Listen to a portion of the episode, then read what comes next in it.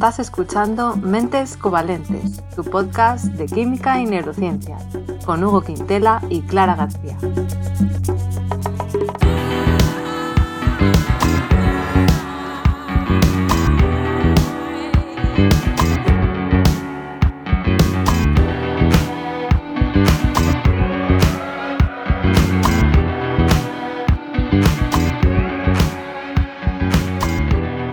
Bienvenidos a otro episodio de Mentes Covalentes. Hoy vamos a hablar de prevención y adicciones con Daniel Orts. Daniel es, y cito su biografía de LinkedIn, licenciado en Medicina por la Universidad Miguel Hernández, máster en Salud Pública y Gestión Sanitaria, especialista en Medicina Preventiva y actualmente médico de conductas adictivas y también actor amateur, espadachín, ponente y divulgador a ratos. Demasiado ambicioso para estar tranquilo y demasiado mediocre para estar satisfecho. Fin de la cita. Bienvenido, Daniel. ¿Qué tal? Muy buenas, ¿cómo estáis? Muy bien. Hola Daniel, muy buenos días, efectivamente, un, placer. Menudo currículum. Ah, bueno, ha sido una presentación que me he hecho yo, pero como en diferido, ¿no? ha sido ni, ni, Sí. Pero sí, más ajusta más o menos. Eh, ¿Hay algo que añadir o cambiar? ¿Alguna cosa que no tengas actualizada en LinkedIn? No, bueno, que me dedico ahora a la comedia, al stand-up. Eh, es quizá mi última afición. Pero bueno, que, como aficiones tengo muchas, pero dedicarme en serio, en serio, es, sobre todo la medicina, que es lo que me da de comer. Claro, sí. La comedia es más difícil, ¿no? Supongo. ¿Dónde se te puede ver? Pues tengo algunas cosillas eh, grabadas en, y subidas a redes, pero sobre todo pues en Valencia, que es donde actúo, en localillos y tal. Cuando pegue el pistoletazo, pues ya me podéis ver. De gira. Por ahí. Qué bien. Wow, cuántas, cuántas aficiones, desde luego. Yo las tengo mucho más reducidas. Pero bueno, hoy nos centraremos en, tu faceta profesional de la medicina, si te parece bien. Perfecto. Pues bueno, veo que has trabajado cuatro años en medicina preventiva, si no me equivoco, y salud pública. Mm, la, especialidad de medicina preventiva, que son cuatro años, que es un contrato laboral, realmente estás trabajando y, o sea, estás aprendiendo y cobrando como residente en el hospital. Claro. El MIR, efectivamente, la residencia médica. Vale, o sea que has estado cuatro años ahí y actualmente estás en el ámbito de las conductas adictivas. Entonces, bueno. Sí, desde hace dos años, cuando acabé la residencia, me metí a médico de UCA, médico de unidad de conductas adictivas, y es a lo que me estoy dedicando ahora, sobre todo al tema de de drogodependencias, de asistencia sanitaria en drogodependencias. Somos un equipo de psicólogos, médicos y enfermeros y funcionamos como un centro de salud, es decir, en el sistema público, eh, como un especialista al que tú derivas el, paciente. Si tiene problemas de piel, pues lo derivas al dermatólogo. Si el problema es de adicciones, nos llega a nosotros. Vale. Pues eh, antes de entrar ahí ya más en materia, a preguntas profundas, para empezar me gustaría si nos podrías contar un poco qué hace un médico eh, de medicina preventiva, que es lo que hiciste durante cuatro años, porque yo es algo que no, conocía mucho, la verdad, no, no tenía yo claro que hubiera médicos de medicina preventiva. Entonces, ¿nos puedes contar un poco qué hacen o qué hacías tú y, también si es algo que podemos encontrar en cualquier hospital o no? Pues sí, a ver, medicina preventiva es un poco complicado de explicar porque se sale de las especialidades normales, en tanto que un cardiólogo o un pediatra es un especialista en, algo concreto y reconocible, pero el especialista en medicina preventiva tiene una perspectiva mucho más poblacional de la salud.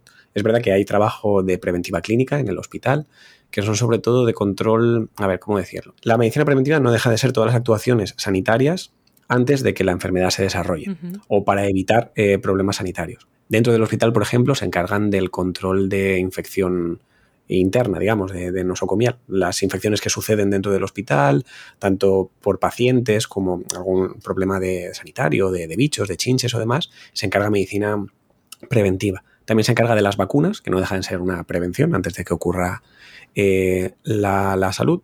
O sea, perdón, antes de que ocurra la enfermedad, se hacen calendarios vacunales pues, para personal inmunodeprimido, por ejemplo, que tienen más vulnerabilidad a otras infecciones.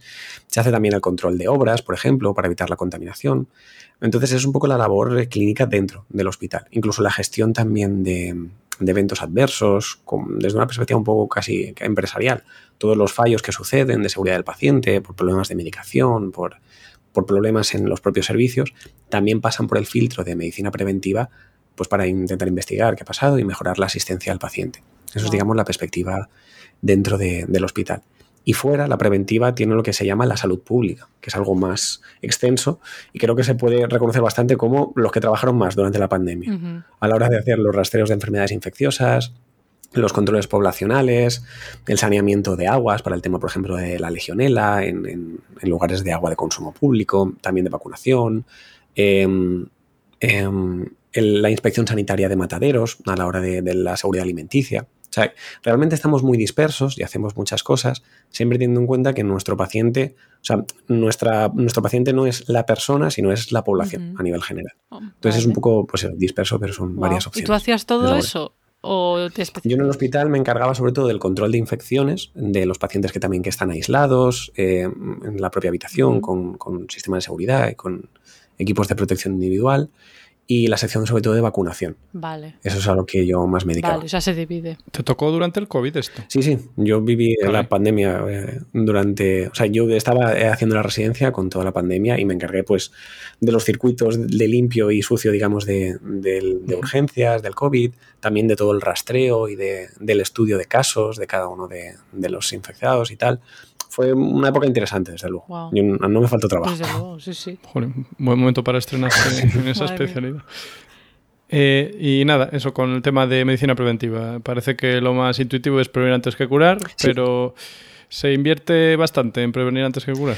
No, precisamente uno de los problemas poblacionales que tenemos es que, eh, y esto es algo que se lleva hablando desde hace más de 50 años, pero como que aún no ha calado, porque a nivel político cuesta mucho, se invierte mucho más en tratamiento de enfermedades que en prevención de enfermedades, cuando la mayor parte de las enfermedades que tenemos en la población se deben al estilo de vida y se pueden solucionar desde un punto de vista de prevención.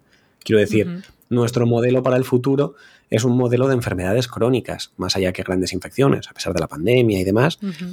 a los retos de salud que nos tenemos que enfrentar en el futuro son a la diabetes, a la hipertensión, a cáncer, a mm, patologías que vienen de un estilo de vida que va gestándose durante mucho tiempo. Y realmente, lógicamente, tienes que tratar esa, esa patología, pero se podría conseguir mucho más si invirtieras en promoción de la salud, en estilos de vida saludable, cambios de alimentación, en formación, en ejercicio físico, para tener personas más sanas en el futuro. Lo que pasa es que requiere una visión muy largoplacista en la salud, requiere una visión a 10, 20, 30 años vista. Y normalmente las políticas sanitarias son más inmediatas, son pues, lo que duran al menos una legislatura y son de tratamiento. Es decir, es la idea un poco de invertir menos en nuevos tags y nuevas eh, super máquinas y tratamientos que invertir en promoción de la salud, de espacios de, caminar, de, estilo de vida saludable, reducir la contaminación, tener esa, perspectiva más futura.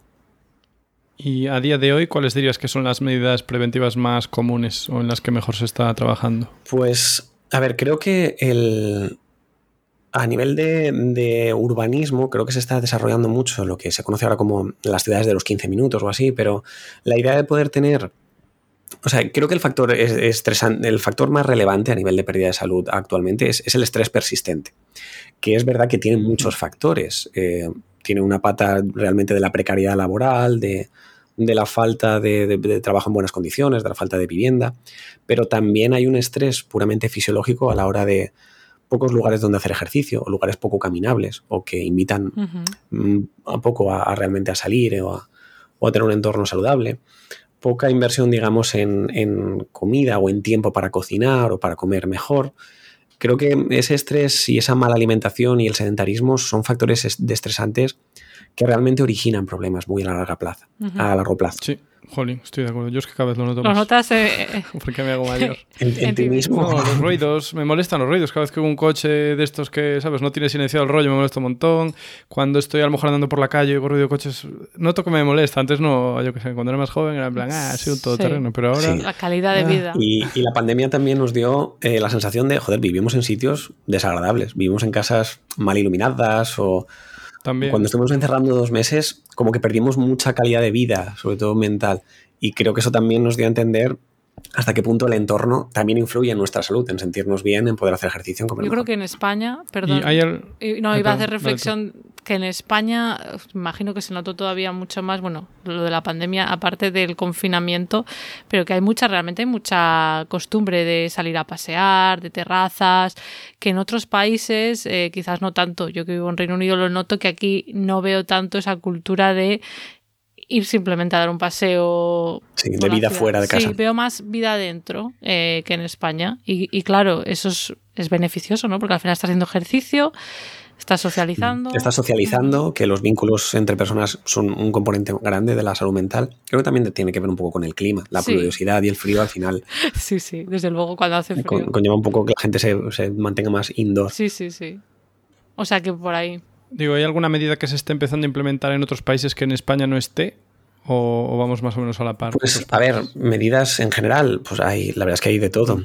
Quiero decir, España, por ejemplo, ha sido vanguardista en los últimos años a la hora de poner coto al, al tabaquismo, a la hora de, pues, del de la venta, la promoción, el, el fumar al aire libre. Lo que pasa es que ahora sí que se está volviendo a hacer, sí que se está volviendo a permitir fumar en terrazas y demás, pero fuimos también con aquella ley sobre los eh, interiores libres de humos bastante pioneros en Europa a hacerlo. 2007, diría yo. Claro. Entonces, desde ahí, bueno, hay países que lo tienen más, eh, son más restrictivos. Por ejemplo, Australia tiene un precio mucho más alto de cajetilla de tabaco. En Japón no se puede eh, fumar por la calle. Ah, Entonces, yo creo que depende de, de- de cada política, tienes eh, mucha diferencia entre, entre países. Pero, por ejemplo, nosotros tenemos una sensación, pues como decía Clara, de más de salir fuera o de ir paseando a los sitios, eh, al menos en no, en grandes urbes como Madrid o Barcelona, pero yo, por ejemplo, vivo en Valencia y a mí una de las cosas que más me gusta de Valencia es que puedo ir a todos los sitios andando o en bici, porque es muy plano, es muy accesible, no está lejos.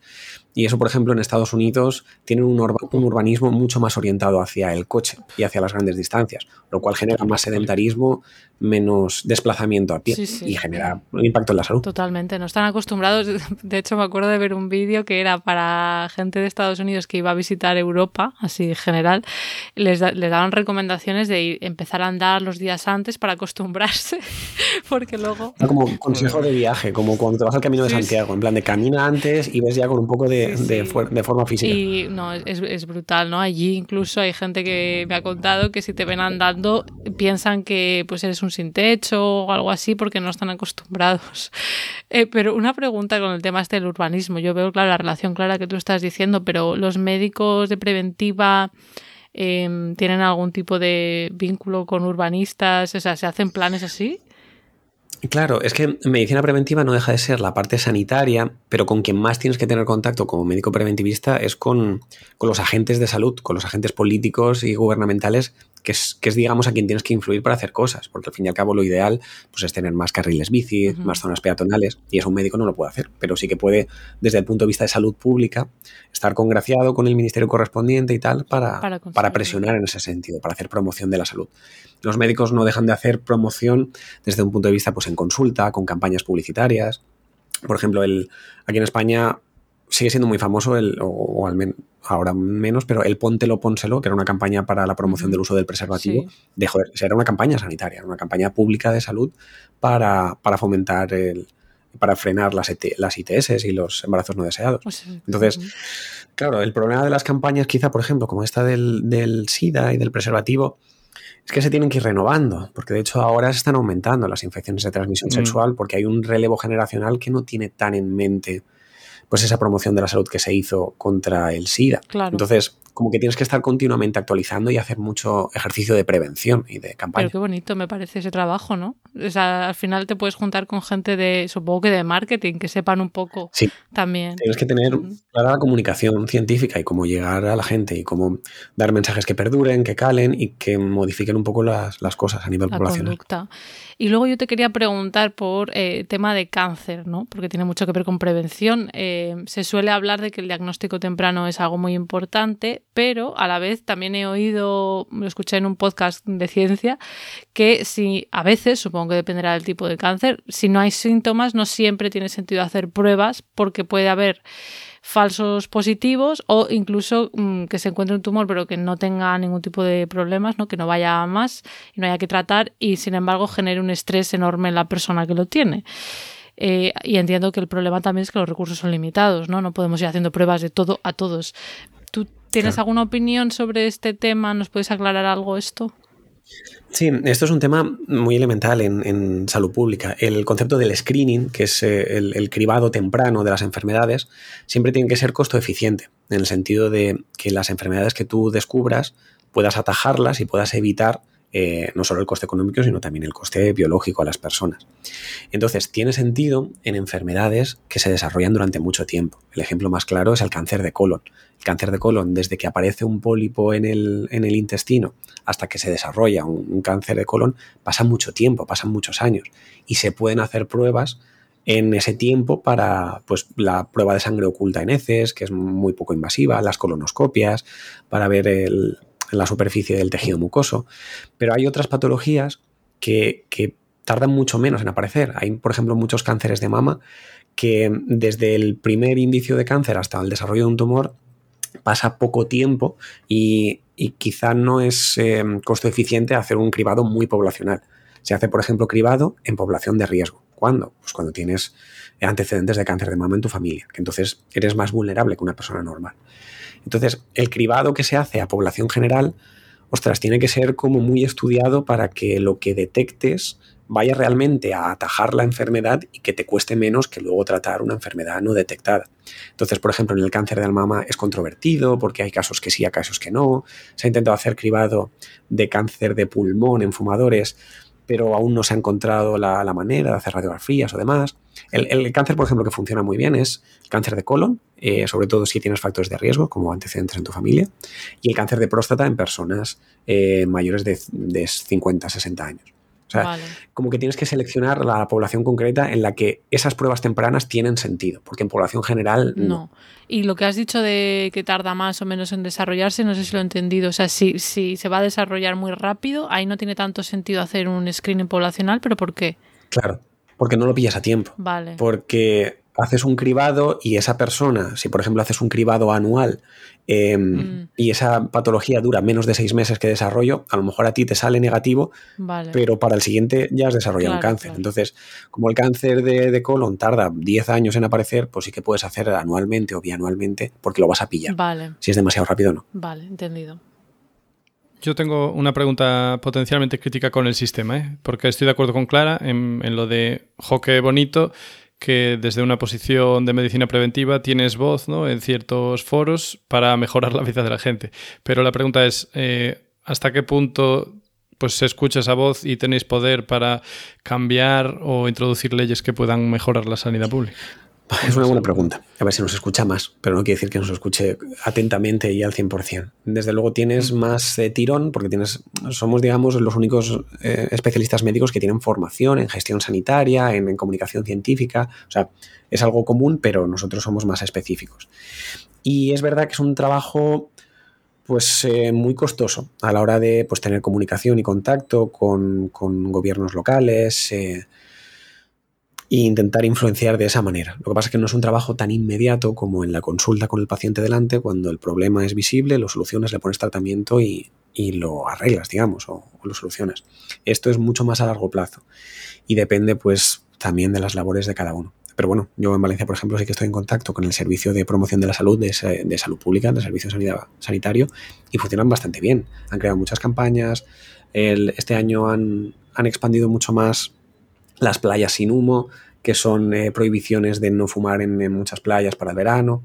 Entonces consigues cosas, o sea, consigues promociones y eh, campañas concretas y siempre tienes un trabajo de base de, de, pues de filtrado, de, por ejemplo, brotes, que te voy a decir, brotes alimentarios de salmonela en, pequeños comercios.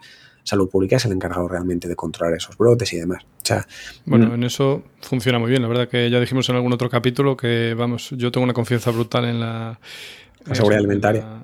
sí, en la seguridad alimentaria. Entonces, hay un trabajo eh, de rutina previo, que es cuando realmente la, salud pública funciona eh, a diario, y luego hay pues grandes campañas y tal, que sí que son más costosas y que tienen un poco que enredarte con los gobiernos, con las nuevas legislaciones y demás, que eso pues a nivel burocrático siempre es más... es más local entonces eh, lo que consigues al final. Como sí, a ver, está muy estratificado. Realmente tú tienes los centros de salud pública locales, luego tienes la Dirección General de Salud Pública, ya a nivel provincial, y luego tienes organismos ya más ministeriales y demás. Pero al fin y al cabo, pues Fernando Simón, eh, aquel personaje tan claro de, la pandemia, era médico preventivista. Y entonces también realizaba un trabajo desde un punto de vista sanitario a un nivel nacional a la hora de control de, pandemia y demás. Aquí quiero hacer un inciso para las personas que nos escuchan desde Latinoamérica, porque eh, en España creo que todo el mundo conoce a Fernando Simón, pero bueno, era la persona encargada de pues, dar los, las actualizaciones ¿no? y las recomendaciones en la televisión, se hizo muy famoso. Era la cara más visible durante la pandemia como portavoz del gobierno para, pues, para comunicar las noticias relacionadas con, el COVID cuerpo de mal augurio. Ahora pienso en él y yo pienso en la pandemia. bueno, yo creo que comunicaba bien. Sí, sí. Eh, era muy mejor. es verdad, eso no se puede negar. Eh, pero, claro, yo estoy seguro de que los médicos de medicina preventiva, o sea, hacen el papel que tienen que hacer. Pero mi pregunta es, ¿crees que las administraciones públicas se portan bien, hacen el esfuerzo suficiente? Y lo digo porque yo soy una persona muy crítica con las administraciones, ¿vale? Entonces yo pienso, tabaco a día de hoy, oye, situación bien, pero caray, desde que sabía que el tabaco no hacía bien hasta que se tomaron medidas, madre mía, entonces esto lo puedo llevar al alcohol. No veo ninguna, prácticamente, un mensaje claro, bueno, sin prácticamente, no veo un mensaje claro de las administraciones diciendo, oye, el alcohol es malo, te da cáncer, te da no sé qué. Eh, lo mismo consumo excesivo de carne que tenemos en este país, en cuanto alguien dijo algo, vamos, crucificado. Eh, se me ocurre consumo de azúcar, el sedentarismo, eh, yo qué sé, el teflón, un montón de cosas que yo no veo ningún mensaje de las administraciones claro, de en plan, todo esto es malo para ti y te vas a la factura. Estoy de acuerdo. O sea, hay mucha asignatura pendiente a la hora de una promoción de la salud efectiva y clara y directa. Pero bueno, nosotros somos eh, también herederos de, un, sistema que también es deficitario. O sea, es, muy difícil quizá, eh, porque también va a nivel de contracultura. también hubo, por ejemplo, mucha, mucha rebelión contra la ley de, evitar fumar en, espacios públicos, o sea, perdón, en espacios eh, de restaurantes. Entonces tú también estás yendo contra el sistema y contra la cultura de la gente. Pasó con, intentar poner coto al consumo de carne. O sea, la gente se vio atacada personalmente por, su cultura de, la carne y por... Bueno, pero yo creo que se vio atacada porque mucha gente con poder mediático tergiversó mensaje. Sí. Sí, sí, a pesar de que la fuente era eh, el consumo recomendado por la OMS de, carne, quiero decir que era algo como muy claro, eh, o el consumo de azúcar y demás. Entonces sí, creo que hay un salto entre lo que los científicos, los médicos o los divulgadores entendemos y hemos leído y comprendemos hacia la población general que necesita más educación en salud. No porque seas ignorante, sino porque cuesta mucho entender qué elementos de tu entorno son los que realmente impactan en tu vida y cómo remediarlos. Hmm. Y al final, pues se intenta hacer promoción de esa manera, pero cuesta, cuesta pues, entender eso. ¿Qué parte de tu salud depende de tu estilo de vida? Que es muy, mucho. Pero yo creo que también somos ignorantes, ¿eh? Porque, yo qué sé, a mí si nadie me lo dice, ¿qué voy yo a saber que el teflón yo no lo sabía. los, disruptores endocrinos, eh, los problemas... Claro si nadie me lo dice, y para eso, las administraciones públicas, pues se supone que el Estado tiene que mejorar. Una mezcla. Desde luego, nosotros que venimos desde la divulgación, creo que tenemos muchos mensajes muy trillados, pero que luego la gente aún se sorprende o no conoce. Entonces, creo que se debe hacer desde la administración mucho más trabajo a la hora de comunicar de forma rigurosa y clara eh, mensajes de salud. sobre sueño, sobre ejercicio. Uh, el sueño, otro muy bueno. dormir poco siempre fue lo bueno. En plan, para aprovechar la vida, duerme menos. La gente presumiendo de dormir poco. Sí. Pero yo creo que el insomnio es la gran asignatura pendiente. La higiene del sueño, el, abuso de, hipnóticos, de, pastillas para dormir. Es que pues, un poco desestructurado los biorritmos. en España la gente se va muy tarde a dormir, ¿eh? La tele, la mm. programación de la tele está, está muy tarde todo. Tener el móvil de 30 minutos para irte a la cama mirando TikTok. Pero eso ya todo mal, todo mal. Sí, sí, pero eso es como que ahí no, pueden controlar nada las administraciones públicas, pero yo qué sé. Oye, controlar, ¿no? Pero enviar el mensaje en plan, chicos, que sepáis...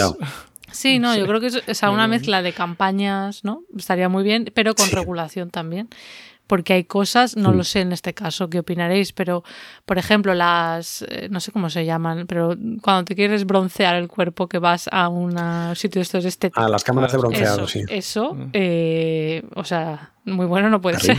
¿no? no, eso eh, sí que genera mucho daño celular claro. y en la piel. Y, y eso, o sea, no sé si la gente lo sabe, no sé si se podría regular, tampoco también atentas a la libertad individual.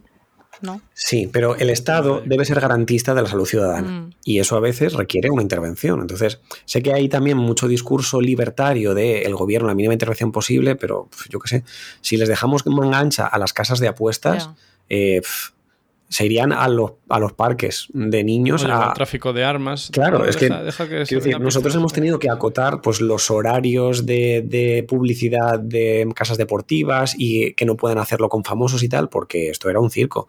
Y la ludopatía es un problema muy, muy serio. Entonces, mm, desde salud pública siempre hemos visto que cuando das manga ancha hay muchos problemas de salud que necesitan controlarse. Y no deja de ser medicina también. Tú eres libre para tomarte o no el tratamiento, pero yo como médico tengo que ponerte encima de la mesa lo que es verdad y lo que corresponde a tu salud. Y que luego al final también eso cuesta un dinero aparte, ¿no? Claro, que no hay un retorno a nivel de salud. Cierto, que si tú eres irresponsable con tu salud, al final igual el Estado gasta mucho más dinero. Sí, no sé. O sea, si yo no pongo ningún tipo de coto al tabaco, luego tengo que tratar a todo el mundo por cáncer de pulmón. Y la sanidad es gratuita y accesible eh, y universal. Entonces, no me sale a cuenta, claro. Ya, luego el tema del alcohol, que tú has dicho antes, Hugo, claro, sí que hay regulación, pero todavía muy ¿no? benevolente. Sí, no me refiero de. Pero ¿dónde ves el mensaje de, oye, no, queda eso cáncer? No, pero estaba pensando en la regulación de la publicidad, mm. ¿no? De los horarios y eso sí, que hay algo, pero en redes mm. sociales, por ejemplo, eh, ahí pueden más campar a sus anchas. Entonces... En redes sociales hay muchos influencers que hacen campañas con, marcas de alcohol, mm. con JB, con Mao, con Jägermeister. Además, no lo hacen de forma directa, pero lo hacen en, en podcast, donde está detrás, en late nights, donde todo el mundo tiene una cerveza encima de la mesa. Mm, también se asuman a cualquier cosa que esté de moda. JB hizo estas navidades un anuncio muy ah, progresista, muy pro trans y demás, y es como, sí, me parece muy bien el mensaje, pero ¿por qué tiene que venir de JB, una empresa de alcohol? O sea, que tiene que ver una cosa con la otra. Entonces es un lavado de imagen también. Lo que pasa es que, claro, una empresa pues coge a una agencia publicitaria muy creativa, les, les ponen ese anuncio, triunfa y ahí pues no sé, no sé. Nuestro, con JB, venga, Claro, nuestro gran problema desde la salud pública es que estamos compitiendo contra el sector privado. Y el sector privado siempre va un paso por delante a nivel de buffet de abogados, eh, herramientas de marketing, estrategias de comunicación, mensajes que, calen. deberíamos aprender un poco de ellos, teniendo en cuenta que a ellos lo que les interesa es, sacar beneficios, sacar rédito económico. O sea, se me ocurre, por ejemplo, un caso muy sonado de, de Philip Morris, que es una empresa tabaquera contra Uruguay, que fue un pleito que comenzó en 2004, duró como, creo que fueron siete años o así, de, pues de pleitos continuos, porque Uruguay prohibió la venta de tabaco eh, y reguló mucho la, venta de tabaco como una medida de salud pública, y Philip Morris se defendió eh, como competencia desleal porque ah, eh, violaba una ley extraña de un acuerdo de libre mercado y demás. Entonces, claro, se enfrentó eh, la, salud pública como garantista de salud ciudadana contra la empresa privada que quiere vender sus productos. Y fue un, fue un juicio que duró siete años de continuo y afortunadamente ganó Uruguay. Philip Morris tuvo que costear todos los, eh, todos los costes y se tuvo que retirar y, tuvieron razón. Pero al final fue un, conflicto enquistado entre sanidad pública y empresa privada pero... Con, conflicto claramente enfrentado. Lo que, consiguieron es que no se pueda vender... No. Consiguieron eh, la regulación de la publicidad ah, y, de, y, de, mucho coto al, al, a la libre comercialización del tabaco, eh, sobre todo eso. Ah, y, por ejemplo, la prohibición de la publicidad y demás, que era Joder, algo pues que... tampoco es para tanto comparado. No, pero, pero les hacen perder dinero, que no es algo que a Philip Morris le haga mucha gracia. estaba pensando, ¿no era que era Nueva Zelanda? Puede ser que ahora no, que no, van, a, no van a poder vender ah. tabaco a, los nacidos después de no sé qué año.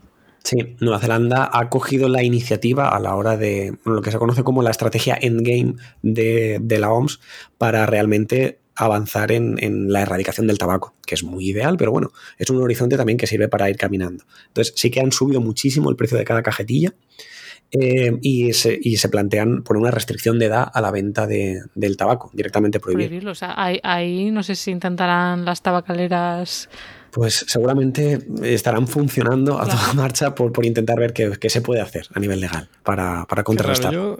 la verdad, hablamos aquí de las drogas, incluso de la prohibición, pero yo pienso, si prohíbes el tabaco, tampoco es que veo tanto incentivo para que la gente fume. No, no veo que sea una droga que.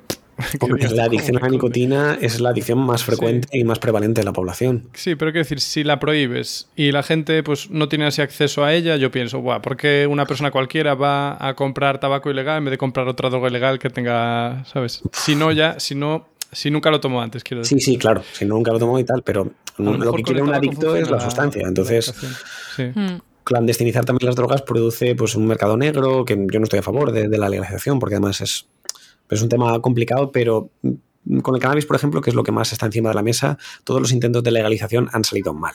Y todos los defensores un poco procanábicos no tienen en cuenta las políticas sanitarias que luego han habido, precisamente en Uruguay, que se legalizó, en Holanda, en fin. Al final, las drogas también tienen un tema de recaudatorio, tanto del alcohol como del tabaco, mm. pero luego a nivel sanitario nos gastamos muchísimo más dinero en los problemas derivados de eso. Así que no más sale. lo que se recauda, dices, ¿eh? Dime. Sí. Sé que se gasta mucho más de lo que se recauda. Hombre, sí, claro. Quiero decir, el gasto sanitario de los problemas derivados del alcohol y el tabaco supera con creces eh, los impuestos del alcohol y el tabaco. Pues mira, ya es un dato que no, tenía yo tan claro. Bueno, sí, supongo que cabe esperar. Y ya relacionado con adicciones y con todo esto de, del marketing, las campañas, en este caso para la prevención, yo me acuerdo, tú antes has mencionado la de póntelo, pónselo, pero yo me acuerdo ahora mm. en cuanto a drogas del dino a la droga, ¿no? Que era como muy rotundo. Mm. No a las drogas. Sí, o a las drogas, eso en general. Dino a las drogas, ¿no? Mm, quizás es un poco simplista este mensaje. Hemos evolucionado. ¿Qué tipo de campañas hacen ahora en ese sentido? Bueno, yo recuerdo que en Estados Unidos había un. Además lo, lo anunciaban deportistas de élites que era Winners don't use drugs. Los ganadores no utilizan drogas, que también era un poco antidoping y tal. Y sí que fue muy famoso en su época y tal. No hemos tenido otra réplica de, de, o sea, de mensaje así claro, directo, eh, como que mm. se ha quedado en en, la comunidad colectiva. Entonces, bueno, creo que a nivel de drogas no tenemos comunicación clara. La gente sigue pensando que una copita de, vino al día es buena para el corazón. O sea que ahí hemos fracasado a nivel de medicina preventiva, de comunicación científica.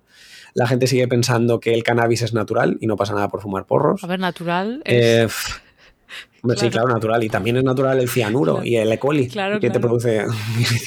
es que es una falacia lo de lo natural. Sí, O sea, no, no están claros los mensajes.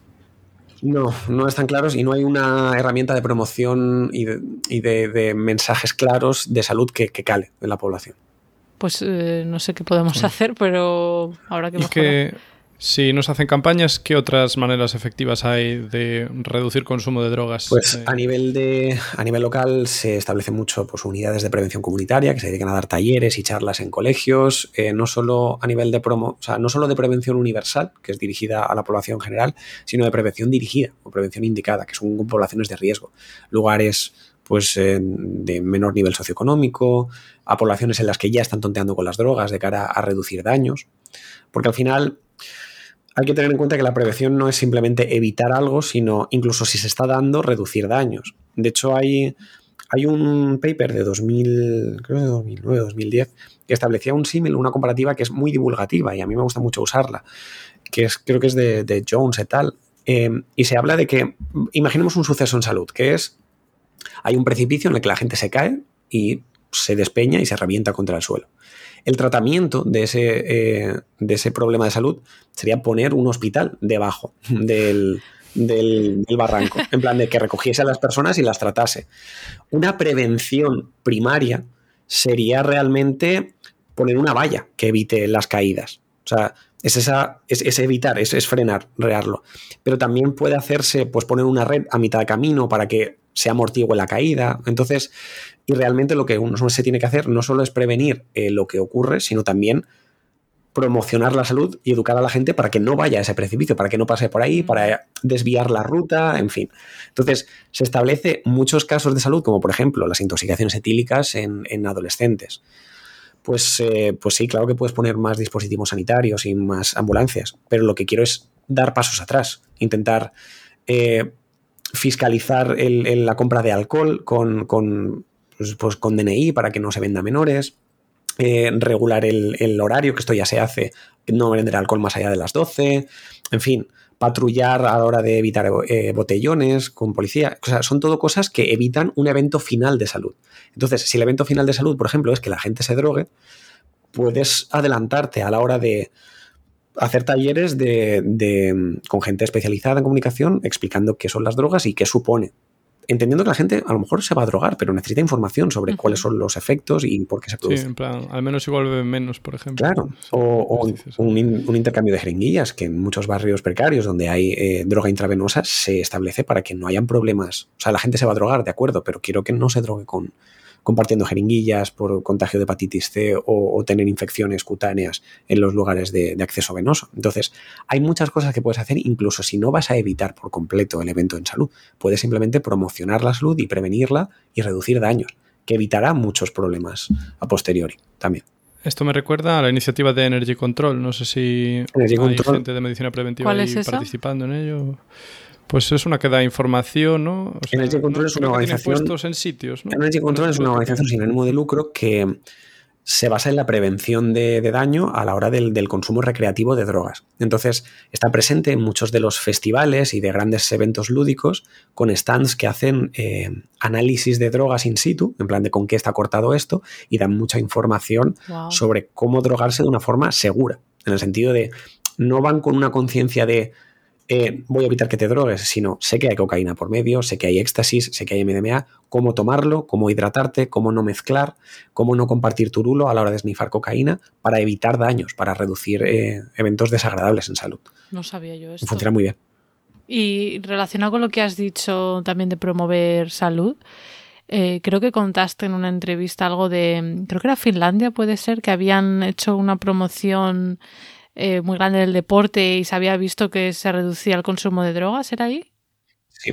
Bueno, eh, Finlandia, Noruega también, em, en los últimos 10 años ha llevado a cabo, ha invertido muchísimo dinero público en la promoción del deporte juvenil, lo que implica desarrollar mucha infraestructura de polideportivos siempre abiertos, eh, torneos organizados a nivel local, entrenamientos todos los fines de semana y demás, con la intención de reducir, porque también todos los todas las campañas y todos eh, los planes de salud pública tienen que tener un objetivo claro y tangible en mente, que era, el objetivo de Noruega y Finlandia era reducir la edad de inicio de consumo de alcohol en atracón en jóvenes, que estaba bajando mucho. Y es, y es algo que te sirve para medir y evaluar si tu campaña ha tenido efecto. Y lo han conseguido, han, han aumentado la edad de inicio de consumo en un par de años, precisamente siendo muy pesados con los chavales para que tengan eh, la posibilidad de hacer torneos de baloncesto, de esquí, de hockey, de fútbol. Porque al fin y al cabo, si tú tienes un entrenamiento todos los fines de semana, no te vas a pegar la super fiesta del viernes, vas a reducir, sobre todo porque también tienes un componente de, amistad y de compañerismo y de camaradería en tu equipo, el tema de un torneo, vamos a ver si llegamos a los primeros, estás haciendo deporte. qué bueno. claro, implica hacen más deporte. implican que, que, el, que, el, gobierno se consagre y dedique muchos recursos públicos a que eso se mantenga y a promocionar y a, y a, poner facilidades. Entonces lo han conseguido. Lo han conseguido también reducción en otras drogas y en, y en la prevalencia de consumo en jóvenes. Entonces, es un ejemplo a seguir, desde luego. Yo me acuerdo que en Valladolid, que es de donde yo soy, donde me crié, eh, había algo que llamaban Vaya Noche, creo que era, y eran actividades por la noche en centros cívicos, pues de danza, no sé qué, de, yo qué sé, taller de no sé cuál, y al final pues consigues, ¿no?, que la gente joven tenga otras alternativas. Claro, es que a mí me parece muy hipócrita que nosotros como sociedad critiquemos a los jóvenes porque tengan un ocio nocturno de borrachera, cuando nuestro ocio nocturno como adultos es de borrachera. ¿Qué puedes hacer a las 10 de la noche? Bueno, no sé si tanto de borrachera, a lo mejor de consumo de alcohol, pero a lo mejor ya más de adultos no, se estila tanto, ¿no? Vale, pero a las 11 ¿a dónde vas? Exacto, es verdad. Bueno, no hay ningún tipo de actividad, ningún juego de mesa, ningún deporte, ninguna baile, nada. Entonces, eh, sí, es verdad. Aquí peor aún, ¿eh? En Reino Unido yo veo que a las 5 o así cierran todas las cafeterías. Entonces solo puedes ir al pub, que la gente suele beber cervezas. Y encima aquí la medida normal es una pinta, que es bastante grande. Entonces, eh, aquí la verdad que a mí me asusta, ¿eh? porque sí que veo una cultura de, pues eso, de, de, alcohol, pero en grandes cantidades. Alcohol siempre presente presente y igual igual interesa eh igual interesa. Yo, no yo no lo veo así o sea yo creo que simplemente es una costumbre no lo sé eh. sí pero que yo creo que sí yo creo que si en Irlanda eh, intentan mm, subir el precio de la pinta de Guinness eh, pues hay, revueltas en las calles y hay, ajusticiamiento público de, dirigentes. Entonces claro. Sí, no, pero a lo mejor lo que tú dices, ¿no? Promover otro, otro, otro tipo de ocio que pueda ser posible, que haya algo abierto más allá de un pub Y, también veo mucho, es verdad que aquí también se estira mucho el, humor poco políticamente correcto, pero sí que veo mucho humor respecto al alcoholismo. O sea, un montón de, tarjetas de felicitación haciendo un poco de, de, jauja, ¿sabes? Sobre el beber, etcétera. O sea, está como muy instaurado. Interiorizado mucho, de mucho. Mm. En fin, no sé, eh, complicado. Sí, de la misma forma que nosotros teníamos interiorizado pues el chuletón de carne, me refiero con, con cuando intentaron regular un poco el tema del consumo de carne. Es cultural y no puedes ir contra la cultura de la gente. Bueno, pero es que no estamos hablando de cultura, estamos hablando de lo que impacta o no en tu salud. Entonces, es un discurso que cuesta mucho cambiar. Cuando haces eh, comunicación masiva, ir en contra de, pues eso, de los prejuicios de la gente o de, o de lo establecido, cuesta un montón. y sé que ahí es La gente se siente atacada al final su libertad, sus costumbres, en fin. Y más allá de la prevención, eh, ya que tú ahora también estás en la, me has dicho, se llama unidad de adicciones. Conductas adictivas. De conductas adictivas, perdón. Em, una vez alguien detecta que tiene una adicción, un problema, pues con una sustancia normalmente, supongo que también sería adicciones a otras cosas, ¿no? Como al juego. Eh, ¿Qué tipos de ayudas existen desde lo público? ¿Dónde pueden ir? Pueden ir al médico de cabecera y decirle, oye, creo que tengo un problema. Sí, de hecho es nuestro circuito normal de derivación. Tú vas al médico de familia, que es con quien más contacto tienes en tu centro de salud, y si le comentas, pues que estás empezando a tener problemas con el alcohol, con la cocaína, con el cannabis, con la heroína incluso, eh, te derivan a la UCA. Y nosotros en la unidad de conductas adictivas es, es, una consulta médica con tratamiento farmacológico, con terapia individual y terapia grupal a nivel psicológico y con control de enfermería. Nosotros también dispensamos metadona, que para sustituir al tema de opioides y heroína es fundamental. Y tenemos un tratamiento y un seguimiento. Entonces, al fin y al cabo, la adicción es una enfermedad, es un trastorno mental más y se trata como tal, con seguimiento, con ajustes de medicación, con, trabajo psicoterapéutico, que es fundamental y eso ya es la esencia del seguimiento.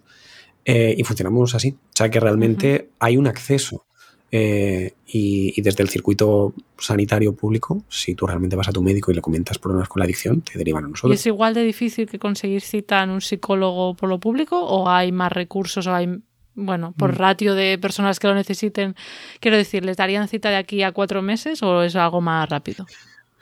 Nosotros funcionamos mejor porque tenemos menos saturación que, salud mental, que psiquiatría y demás. Nosotros intentamos dar, de hecho, yo te digo, en mi centro de salud tenemos ahora mismo una lista de espera de mes y medio, dos meses, desde que nos hace la derivación hasta que citamos por primera vez.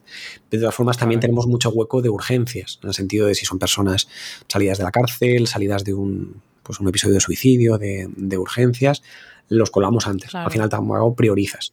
Pero si son gente pues, que lleva consumiendo mucho tiempo y que ahora se ha decidido y tal, pues al final los, los emplazas según los huecos que tienes disponible, porque no, no puedo hacer otra cosa, pues dentro de un mes, dentro de un mes y medio o así. Más o menos funcionamos con eso. Me gustaría tener es una situación que ya consideramos buena, ¿eh? Cómo está degenerando todo, un mes y medio. Es terrible. A mí me gustaría dar cita en, semanas, pero no puedo. No puedo porque tengo todos los huecos ocupados. O sea, yo realmente eh, no es por capricho. Yo atiendo, yo tengo todos los huecos de, de pacientes todos los días. O sea, no, no dejo huecos. Eh, hmm. Otra cosa es que vengan o no vengan, pero, pero yo te doy cita cuando el primer hueco que vea. Claro. Sí, sí, es un problema de, pues, de que falta ¿no? personal. De recursos. Y mm, claro, me imagino que también es difícil dar el paso, ¿no? De decir, bueno, primero reconocer y darse cuenta de que uno tiene un problema y luego de pedir ayuda para ese problema. Supongo que habrá diferencias en el tipo de personas que acuden a vuestra unidad. ¿Qué, es lo que veis más?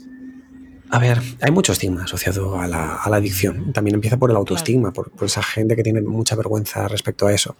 Pero la verdad es que el perfil de drogadicto es, es cualquiera. Quiero decir, sé que tenemos perfiles pues más, eh, más o menos definidos, eh, pero independiente. Pero ya te digo, yo todos los días atiendo a gente muy diversa, porque al final, por desgracia, las drogas le de la vida a todo el mundo.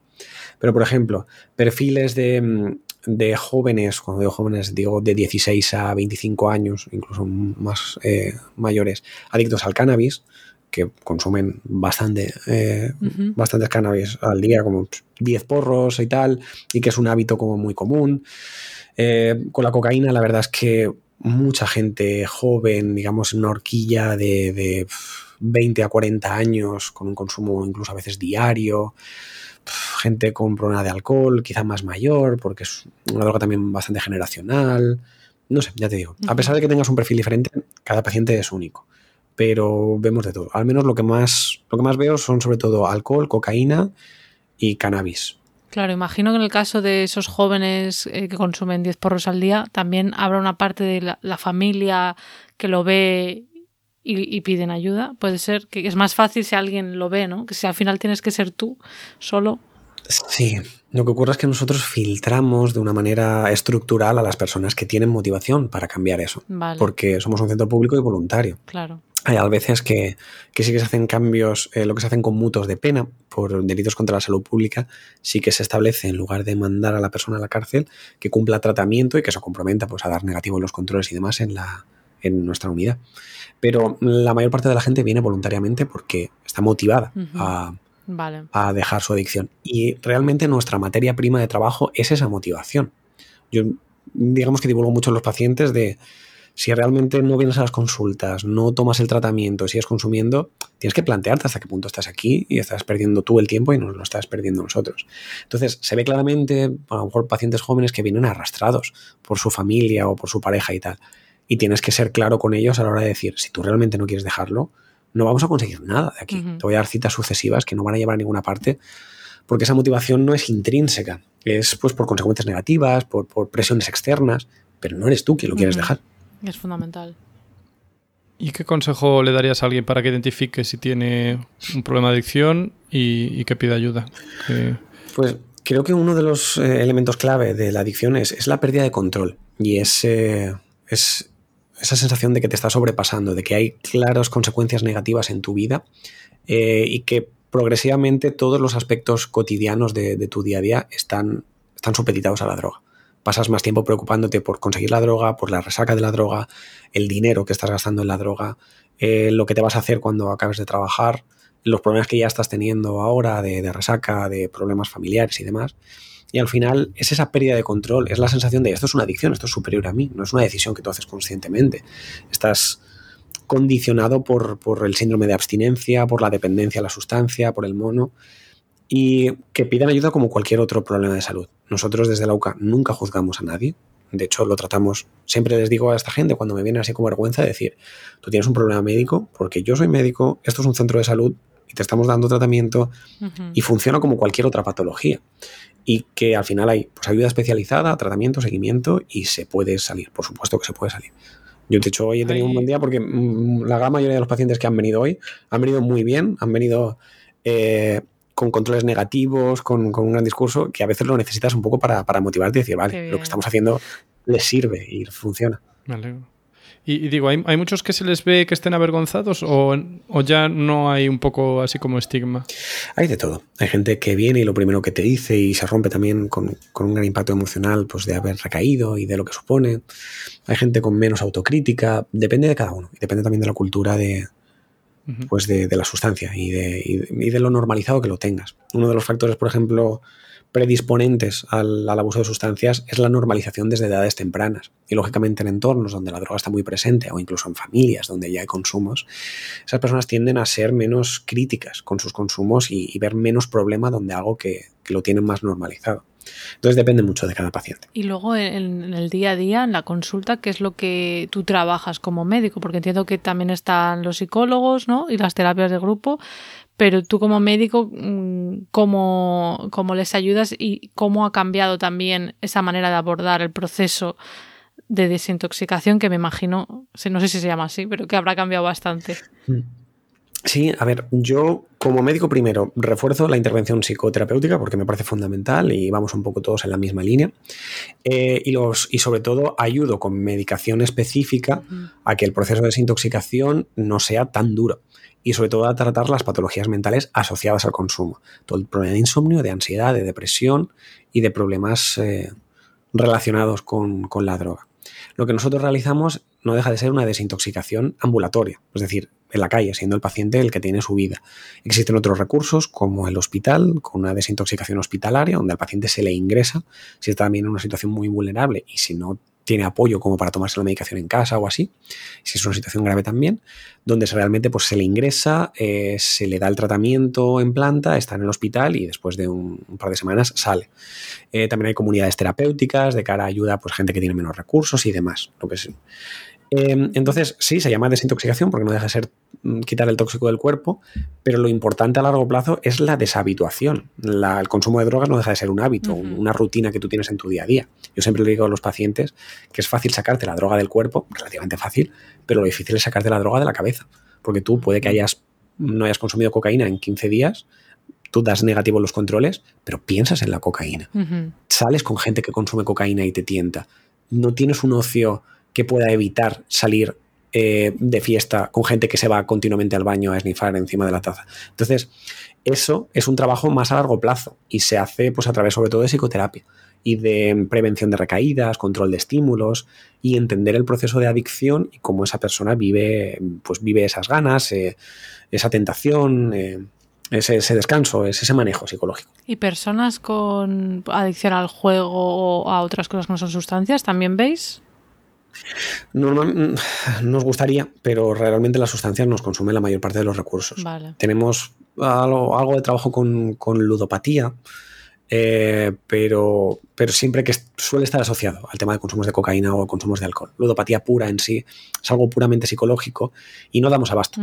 Eh, realmente no estamos especializados en eso. Entonces nos quedamos más en, sustancias, en heroína, cocaína, cannabis, alcohol, que en, que en, conductas adictivas, lo que sería solo adicciones comportamentales. Claro, que podría ser a la comida o, bueno, no sé. Sí, bueno, claro, eso ya quizá más eh, de trastorno de la conducta alimentaria, que iría por parte de psiquiatría. Tenemos, es que realmente adicciones no deja de ser una decisión de, salud mental, de psiquiatría, eh, porque no dan abasto, porque bastante tienen con, la patología psiquiátrica y adicciones al menos ha quedado como aparte. Pero, pero sigue siendo un trastorno mental. Se llama en jerga científica patología dual a la coexistencia en una persona de un trastorno adictivo y otro trastorno de salud mental, que es la mayor es la realidad de la mayor parte de nuestros pacientes. No solo tienes adicción, también tienes una depresión, ha venido antes o después de la droga, causa o consecuencia, pues da igual, al final lo tienes y hay que tratarlo desde la perspectiva dual. Claro. Se tiene que tratar desde, desde ambas y entiendo que tú también haces una labor de explicar lo que les está sucediendo, ¿no? Para que, imagino, si lo entienden es más fácil salir de ahí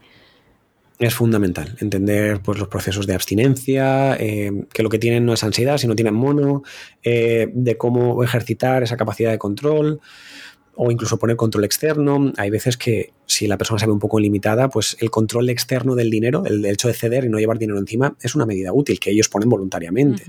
o, o, lógicamente, pues evitar situaciones y amistades de riesgos. Algo que veo, por ejemplo, mucho, que también me resulta muy problemático, es cuando una persona consume durante mucho tiempo, eh, al final ha configurado su estilo de vida alrededor de ese consumo. Por ejemplo, el tema del alcohol. Y decirle a una persona que no beba cuando ha tenido problemas de alcohol implica decir no sal, no salgas con tus amigos que beben delante de ti, no salgas los fines de semana a sitios donde se bebe, que era tu ocio preferido. Eh, como que en cada una de las eh, celebraciones o situaciones relevantes la gente le va a preguntar por qué no bebe o por qué tal. Mm. Entonces, eso va mucho más allá del protratamiento médico, va de, cambio de hábito de vida y reestructuración un poco de, pues, pues de, toda tu estructura vital, digamos. Y cuesta mucho, cuesta mucho si, llevas mucho tiempo consumiendo, cambiar eso. Al final es, una planta que tiene mucha raíz dentro del paciente. Y eso hay que explicárselo y hay que entenderlo y tiene que ir poco a poco. claro, a lo mejor, perdón, es que digo, a lo mejor tampoco quieren eh, quitarse esas amistades, por ejemplo, ¿eh? Eh, no, claro. Y, por lo tanto esa persona tiene que valorar y tienes que acompañarlo en consulta qué pesa más en su vida, si los consumos o las amistades. Mm, perdón, ¿qué ibas a decir, Hugo? No, que yo pienso, claro, todo esto tiene que ser ya muy difícil, pero es que luego pienso, eh, probablemente la mayor parte de los adictos o gente que está fatal viene de entornos desestructurados y marginales. Hace poco vi pues eh, vídeos de la crisis del fentanilo, por ejemplo, y claro, ves dónde vive esa gente, dónde está metida, está como una especie de gueto que no puedes escapar. Claro, tú puedes ir al médico que te rehabilite, pero si supongamos que estás ingresado, sales de ahí, sigues, a lo mejor no tienes casa. Claro. O sea, me parece. ¿Qué, qué, qué, se puede hacer para esta.? O sea, para de hecho, ese es un ejemplo clarísimo. Kensington, el infame barrio de Filadelfia, donde, mm. donde el fentanilo ha causado tanto daño, tiene un problema estructural en el que tú no puedes tratar a la gente individualmente y mandarlo a casa porque su vecino vende fentanilo. De hecho, yo trabajo en un barrio eh, de acción preferente, que se llama, porque es un eufemismo para barrio pobre, barrio con mucha desestructuración, mucha delincuencia y sobre todo mucha compraventa de droga. Entonces yo tengo a pacientes cuyo vecino vende cocaína. Claro. Y si les apetece, no tienen más que cruzar el rellano. Entonces, es diferente una persona que tiene que ir a comprar cocaína de una persona que tiene que, como si fuese a la nevera, a, abrir una cerveza si fuese alcohólico. Entonces, lo que tienes que hacer es trabajar desde dos puntos de vista y es un poco la, la perspectiva que yo tengo a nivel de salud pública. El paciente es el último eslabón de una cadena muy larga y de un entorno que le condiciona su salud y que hace mucho más complicado que la deshabituación de, las drogas sea una cuestión personal, de elección. Es una cuestión de, entorno también. Pero tú no puedes decir que esa persona se marche de ahí. Lo que tienes que hacer es trabajar en la medida de lo posible lo que está en sus manos, entendiendo mm. que el entorno te zancadilla y te lo pone difícil. Pero claro, además a lo mejor no, consigues trabajo, a lo mejor no tuviste pues más que la educación obligatoria, entonces...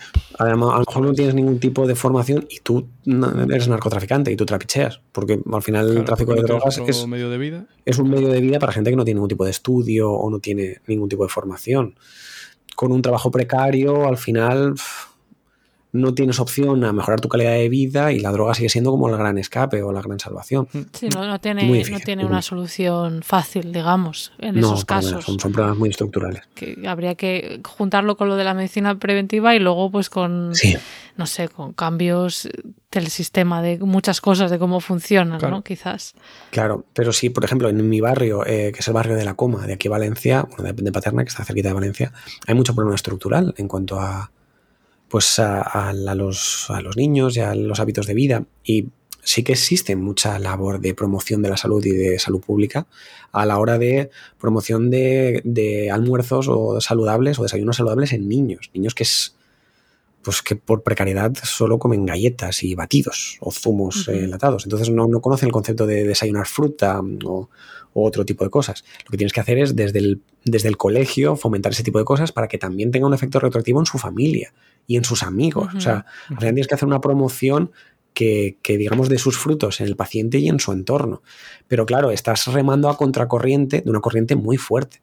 Pero sigue, sigues eh, haciendo campañas específicas.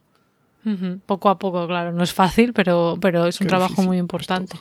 Pues eh, hemos llegado al final, Daniel. No sé si tienes algo que, que, te gustaría finalizar con un mensaje, alguna reflexión. Eh, hemos tocado muchos pues, Pues vaya.